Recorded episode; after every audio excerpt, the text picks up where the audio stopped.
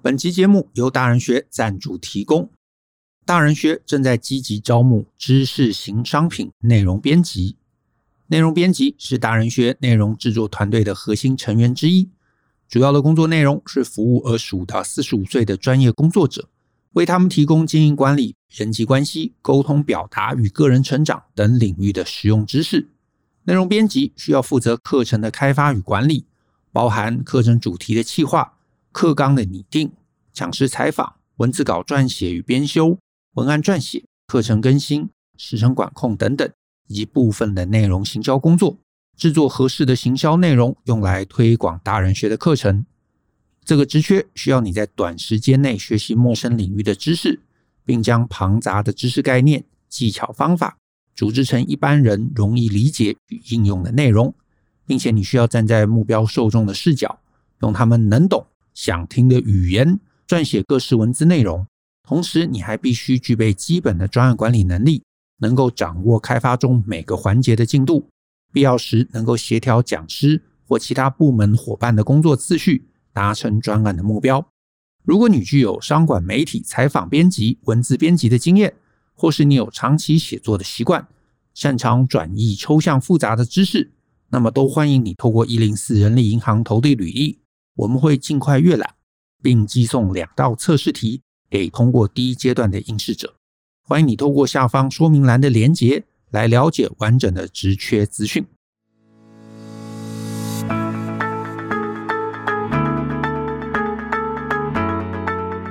欢迎收听大人的 Small Talk，这是大人学的线上广播节目。我是舅张国阳。大人学啊是个分享成为成熟大人必备学问的知识平台。我们长期分享职业发展、人际沟通、个人成长、商业管理以及两性关系等等的人生议题。那欢迎大家可以多多关注。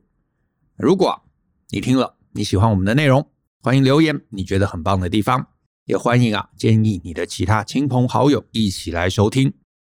在今天节目中啊，我要跟大家分享的一个消息是我们呢于十一月一号在各书店通路。出了《大人学选择：成熟大人的独立思考术》这本书的畅销增订版。简单的讲啊，就是《大人学选择》这本书啊，我们在今年，也就是二零二二年调整了，然后增加了内容，然后重新出版，内容增加了，封面改版了。那目前呢，也改由时报来协助出版。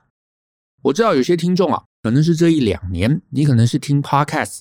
啊，才认识我们的，所以呢，你可能不一定知道，我跟 Brian 啊，我们除了做这个 Podcast 节目以外，我们大人学啊，其实是一整个知识平台啊，我们有知识网站，所以你可以上网找这个大人学。那在里头，你可以发现我们有很多文章，有实体的课程，还有线上课程。那我跟 Brian 啊，从呃我们开始写文章到现在，好多年了，大概从二零零七年开始到现在，所以大概也是十五年，快十六年了。所以我们出了好几本书，那其中有三本书啊，是我跟他一起合写的。那这三本呢，都跟思考还有跟职场有关。那大人学选择呢，这本书呢，是我们在二零一六年大概十月的时候，当时出了第一版，所以其实也很久以前了啊，已经六年之前了。所以到了今天，其实也六年过去了。那我们呢，也就在今年啊，增加了一些内容。一些跟思考有帮助，可能陆陆续续我们有谈到的一些新内容，让这本书呢可以更加完善。所以呢，有可能你之前不知道，哎，那可以参考一下这本书。那有可能呢，你之前哎已经知道这本书，甚至已经看过了。那这一本这个补完版呢，哎也鼓励大家可以参考一下。我个人会觉得这本书其实对年轻朋友应该是还蛮有帮助的。因为我们在这本书里头谈到的，其实是我们每个人在成长过程中都很需要的一个决策能力，也就是选择的能力。我真心觉得，其实是在这个成长过程中还蛮关键的。你环顾四周啊，周围那些混得好的人，通常他们也都选得好。那当然，你可能会说啊，他们那些人就是好运嘛。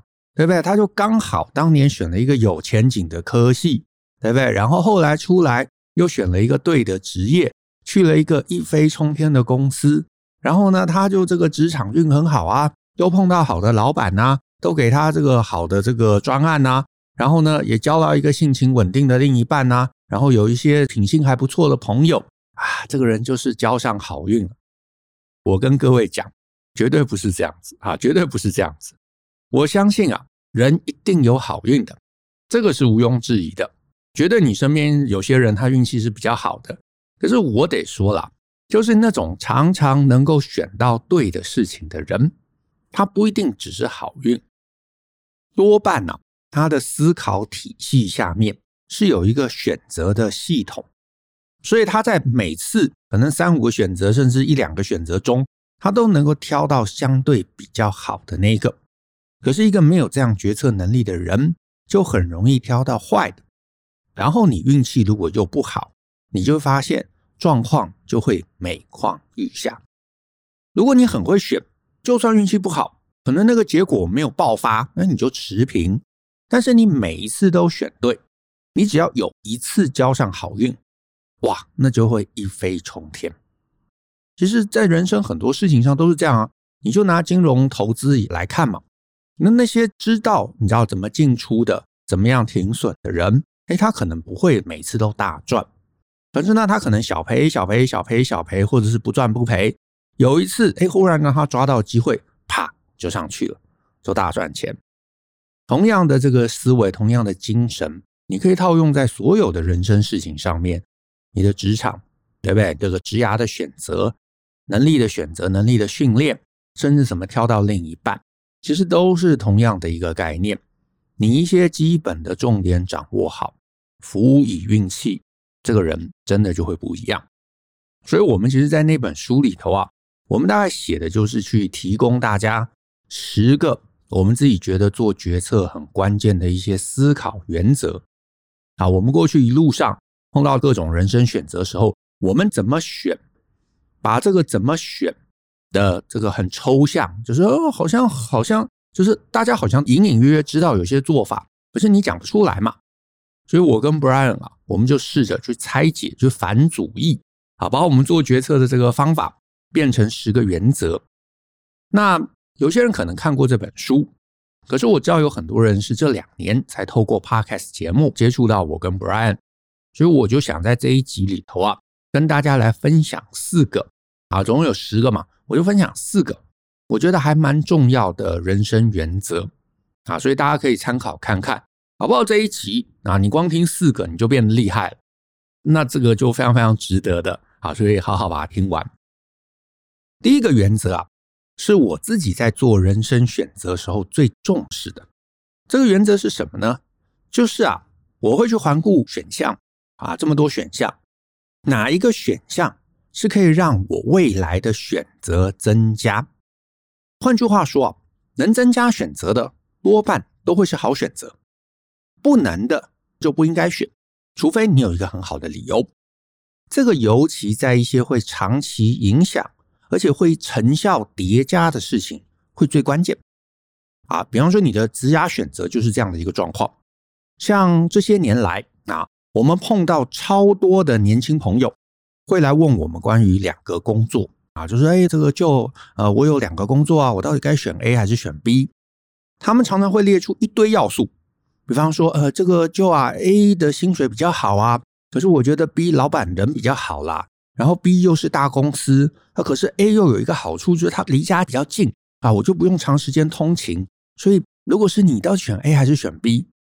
可是啊，这些你要列出 A、B 的好处啊，其实大部分列出来的都不是，完全不是我会考虑的事情啊。我会考虑的事情的第一个要素，真的就是 A 跟 B。哪一个能够更支持我接下来想做的事情啊？如果这个不知道，好，那就是哪一个可以让我将来选择更多。讲的具体一点，就是比方说，我有一个很明确的这个人生目标，将来要当厨师。那当然，A 跟 B 我一定去选跟餐饮相关的嘛，或者跟厨房相关的嘛，对不对？假设另外有一个选择，比方说加油站，哦，它时薪很高哦，比去这个呃餐厅里头。啊，去厨房打工来得更高，我也不会去啊，因为我去了加油站，可能一小时多三十块好了，好或多五十块，甚至多一倍好了，我也不会因为拿了这两百块，就会让我厨师这条路更好走。那既然如此，那个多两百块就是歧途，就是绕路。那也有人可能听到这边会说：“哎，可是就我没有任何梦想，对不对？我并没有从小就想要当厨师，啊，我就是两个工作选一个嘛，对不对？那那怎么选呢？”我也会想的是，哪个让我可以累积更广泛的技能？哪个可以让我将来履历更漂亮？哪个能够让我将来可以打开更多的可能性？我就讲选系好了。你在台湾呐、受教育，你会发现有个地方很不可思议，对不对？就是我们在懵懵懂懂的时候，就要做出对后续一辈子啊，后续人生一辈子都有影响的事情，就是要选个科系。那个时候，你说高中、大学，你哪里知道你接下来一辈子要做什么，对不对？那当然，有些人知道了，有些人可能从小就知道啊，那种通常可能是很有天分的，比方说很有这个音乐天分，然后家里也很认真的去培育。那当然，到了一个年纪，你就很明确嘛，你你不做这个还能做什么呢？可是我们大部分人，哎，好像你知道有点小聪明，什么都会一点。你到了高中、大学，通常不知道自己想干嘛。这种人呐、就最容易选错，就会想说啊，我好像有点兴趣，我想做游戏；啊我好像有点兴趣，我喜欢偶尔写写文章，对吧？我好像有点兴趣，我可以干嘛干嘛。所以你就会把那个东西放得很前面，但是那个到底你是不是足够擅长，会决定你是不是真适合往那边走啊？就是你可以说我我没有擅长，可是我就是超热爱。对不对？就是我没事，我就要做那个事情。我就是超爱煮东西，我没事就是在厨房里头一直煮，一直煮，一直煮。好，那你当厨师理所当然。可是更多人，就像我上一集提到，其实就是对某个东西有一点兴趣，闲暇之余喜欢看看小说，闲暇之余喜欢打打电动，所以就觉得，哎，我将来要来的这个做游戏，哎，这个是不对的，这个是不对的。好，那你不知道为什么不对？上一集好，可以回去听一下。然后上礼拜四的那，可是你可能说，我在高中、大学，我真不知道自己要干嘛，那我该怎么办呢？所以就回到我们刚刚提到这个简单原则。这个简单原则就是不要把你自己的路走死，你就选一个跳转到各行各业都有机会的领域，你会比较有余裕。那很现实的啦，以台湾目前的产业现况而言，你如果可以的话，当然。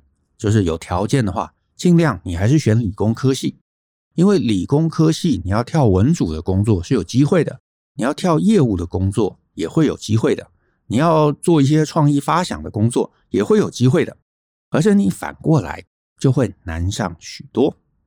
所以呢，这就是如果你在比方说这个呃大学要要选系，你不知道自己到底要选什么，那一个简单的原则就是选将来路可以走宽的。会比路走窄的会对自己更有帮助，因为走窄你就真的得确定那条路你能够坚定走下去。可是大部分人的问题是错把兴趣当成梦想，那这个时候你就会走窄。再来跟大家分享第二个我们书中的原则，就是呢，你不要因为害怕、恐惧或者困难而做出选择。这个啊，其实也是我们在节目中常常讲到的一个概念，就是你应该因为价值而去选，而不是因为恐惧而去选，或者因为恐惧而不选。最多人其实是因为恐惧而不选。好，我举个例子，你应该看到，比方说下一份工作的优点，然后呢，你觉得哦，我在那边我可以发光发热，我可以学到一个什么新的技能，我可以累积我职涯上面缺乏的一个什么东西的缺陷，所以你跳槽，你离职。可是你绝对不能因为说啊，因为我觉得啊，我在这边忍够了，我跟老板的理念不合，所以我愤而拍桌子走人。甚至是反过来哦，就是你明明知道你换个环境会更好，可是呢，你就很害怕，你想说换个环境万一不好怎么办呢？所以你就每天努力说服自己。就有些人就会这样嘛，他说，呃，谁知道呢？搞不好新的地方老板也很难搞啊，你跟现在老板一样啊，搞不好同事也很难相处啊，搞不好工时也会很长啊。对不对？现在虽然嗯是差了一点呐，可是我好歹也在这边待了十年，也习惯了。啊，接下来就再忍一忍，应该也没事的。所以我还是不要冒险冲动的好。哎，这个真的就不对了。你应该要着眼在价值，你要得到东西，而不是因为害怕而裹足不前。很多人在恋爱中也是这样啊，就是哎，我跟这个人相处习惯了，所以我不敢动。啊，明明可能对方有很多问题，对不对？甚至搞不好有暴力倾向，会打你。可是呢，你就觉得我我下一个也不一定会更好啊。可是至少这个我已经你知道熟了嘛，所以呢就会担心状况更糟，于是选择什么都不做，选择什么都不做。哎，这个我觉得是不对的。你是因为恐惧，而不是因为这里有什么好东西。当然，我可以理解未知绝对是充满风险的，可是并不表示因为未知我们就该什么都不做。你现在的情人不好，没关系啊，你就开始认识别人嘛。搞不好你会认识一个你觉得更可以信赖啊，更多优点啊，更可以长期相处的对象啊。你现在的工作不好，你也可以没事看看人力银行啊，没事去面试看看啊，没事去了解一下对方的这个文化，对方的这个呃给的 offer 的一些条件呐。你会慢慢知道你自己在一个市场上面的定位，甚至是你觉得啊，我就是能力不够啊，我哪里都去不了。好，那没有关系啊，你也可以现在开始学一个更扎实的技能啊。如果你有一个更明确的技能，搞不好你就可以去一个更好的地方啊。所以我想说的是，处境不好，这绝对是可以理解的。没有人是你知道满意现况的，大家都觉得自己可以更好。可是选择不做，把自己卡在那个位置，就是自己的问题啦。尤其是你会卡住，就是因为恐惧嘛，因为担心嘛，因为困难嘛，然后会让自己不敢往前进。裹足不前，那这个是非常可惜的一件事。再来跟大家分享书中第六个原则，叫做难以决定的时候，建议大家可以尝试把状况推到极端。这什么意思啊？就是大部分的人都是以为自己是理性的，可是我得说啊，其实我们很多时候主导决策的关键还是情感，还是恐惧感，还是困难。绅士人情包袱等等这些东西，呃，我就再讲到嘛，上礼拜啊，上礼拜四的那一集，当时不是有个听众写信来问问题吗？他说他想做游戏，可是始终没有前进。可是呢，他说他做了很多周边的事情，他参加了一些游戏研讨会，他做了一些游戏的翻译，他甚至录了很多跟游戏制作相关的一个 podcast。那我当时在节目中我就数落他啊，我就说他其实根本没有想做游戏。然后我甚至建议他直接放弃游戏这条路。为什么我这么建议？因为其实我在看他的信的时候，我就在脑海中把他的情境、把他的这个状态啊推到极致。而且你一旦这样子做，你就知道事情其实很透明了，对不对？因为他说他不会没事想做游戏嘛。那我就想说，如果今天啊，如果今天他完全没有任何生活压力，他很有钱，他很有时间，他想干嘛就可以干嘛。那你觉得他现在这个时候他会想干嘛？他肯定不会做游戏的嘛。既然如此，就是表示游戏开发不是他现阶段，不是他内心真正向往、真正爱的东西。那既然没有爱，那就不会投入嘛。那你不会投入，就不会把东西做到极致，不会做到极致。那老实说，这一条路就不适合你。那你在这边花力气，我觉得肯定就是浪费时间呐。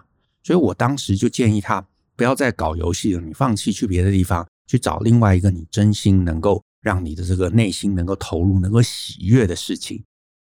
各位听众，我觉得你也可以试试看啊。你要找到什么东西是你真正做的开心，就是你把这个状态推到极致。今天，哎，就算不拿钱啊，假设你你知道这个衣食无缺了，就算不拿钱，你这个时间很多，哎，闲暇之余你也想做的那个事情，我觉得那个东西才是你能够做到极致的事。那你知道这一类的自问自答，就可以帮你厘清很多时候问题到底在哪里。你就可以问自己嘛：我现在要选这份工作，可是我觉得我有点你知道犹豫，不知道该去还是不该去。所以你就问自己：如果这份工作老板愿意给我两倍的薪水，那你就会去吗？你可能还是会跟自己讲说：哦，就算两倍，我可能也不去啊，因为还有一个什么原因？哎，那里才是根源问题，对不对？或者你问自己。如果男朋友从此戒烟了，那我就会想跟他结婚了吗？然后这个时候你可能就想说，哎，不是，他就算明天就不抽烟了，我还是会觉得他某一个什么什么地方让我很受不了。好，那个地方才是根源问题。所以呢，你把一些情境推到极致，哎，你很多时候会发现你在决策上面的盲点或者真正的根源问题。好，最后一个来跟大家分享的是书中第八个原则。第八个原则是什么呢？就是无论如何，请不要盲从与跟风。我觉得啊，人生选择的成功都必须要量身定做。可是我觉得现在我们所处的这个社会啊，很麻烦，就是你会收到太多的讯息，这些讯息啊，很容易会让你浮躁。然后会引导我们啊去做出危险的决定，因为我们会很容易看到别人的顺利、别人的成功，然后就会觉得说：“哎，那个东西好像很简单，我也可以简单的模仿嘛。”但是我提醒大家哦，参考是好事，可是所有的参考最后还是要回归本质，还是要考量自己的状况，然后你要对那个选择啊有足够的理解、足够的认识、足够的学习、足够的跟你自己状态的联动。好，这个比方说啊，金融投资上面，我觉得这个最明显，就是呢，前面一年你如果常常看这个啊网络上面的讯息，你会发现哇，好多人买什么这个 NFT 啊或者比特币赚了钱，所以呢，你就会想说哦，这么容易赚钱，我也要急着赶快去开户，赶快去投入。哎，可是你知道不一定适合你，或者是呢，最近你可能看好多人都在讲要去日本去买房子来投资啊，甚至收租。那这些听起来也很美好，对不对？我肯定有人在这个活动中也赚了钱。可是你到底适不适合？我觉得这个才是选择前你要思考的关键。所以呢，你也不要只是说哦，因为呃有人赚了钱，所以我也要去啊，这个不是对的选择方式，而是我到底有没有那个条件来玩这个游戏？比方说，你手上到底有多少本金？你的日文程度如何？你对日本有多熟？因为你说日本你完全一窍不通，根本没有去过几次，那你到底要在哪里买房子？你怎么知道那边会合适当成是一个投资？对不对？你怎么知道那边可以找到很多租客？你不知道嘛？那你又怎么能取得贷款？这些问题问一轮，那你就会慢慢的比较厘清这个游戏到底可以玩或不可以玩，也不表示你就不能玩哦。你愿意花时间学，你愿意去熟悉，你愿意去研究，那这当然也是有机会的。甚至是呢，如果你再把这个状态联动我们前面讲到的原则，你把这个状态再推到极致。好，你假设今天去买了，结果过了半年，过了一年，日币的这个汇率更加贬值，哎，会不会对你的财务受到影响？或者是呢，过个这个一年，利率呢又升得更高了？那这些在你的财务的模型里头，财务的状态中，会不会让你知道付出这个贷款？这些你能承受吗？你如果都想过了。你都觉得这些答案你有解，而且呢，觉得就算碰到这些极端状况，我也都有能力处理。哎，OK，那很好，你这个是理性思考，那你就应该去做。好，不管好或坏，至少你知道嘛，你也能承受嘛。那我觉得那就没有问题。最怕的是这些问题你一个都没有想过，你决策只是因为情绪，只是因为跟风，只是因为被煽动，那我就会觉得那很危险呐，因为你没有理性思考。你唯一能仰赖的就是好运，但是那些理性思考的人，他不需要好运，因为就算没有好运，他可能至少六十分，可是只要让他抓到一次两次的好运，就会一飞冲天。这个其实真的就是有选择能力跟没选择能力的关键差异啊。那其他我们书中其实还有六个原则啊。那如果你听到这边你觉得有兴趣，哎，真心建议你可以参考一下。这本书《大人学选择：成熟大人的独立思考术》啊，这个最新的畅销增订版，二零二二的版本。那目前啊，你在博客来还有各实体书店应该都可以找到。那如果呢，你有需要的是电子版，两周之后啊，差不多应该是两周之后啊，时报也会在各通路上面，电子书的通路上面应该都会上。所以呢，如果你常听我们节目，你希望可以更系统化的学些东西来用在你的生活上，我觉得这本书会是一个不错的起点。那当然，我们也欢迎大家可以来参考大人学的各种精选课程。这些精选课程啊，会针对很明确的人生主题，来让大家可以有效率的能够提升思考，能够改善困境，让我们大家都能够透过这些途径来成为更成熟的大人吧。那我们今天的节目就到这边，谢谢大家的收听。好，那如果你喜欢我们节目，欢迎分享给亲朋好友，尤其希望大家在节目下面留言给我们一些鼓励。那我们后续一起相信、思考、勇于改变，一起来学习成熟大人的各类学问吧。那我们下次见喽，拜拜。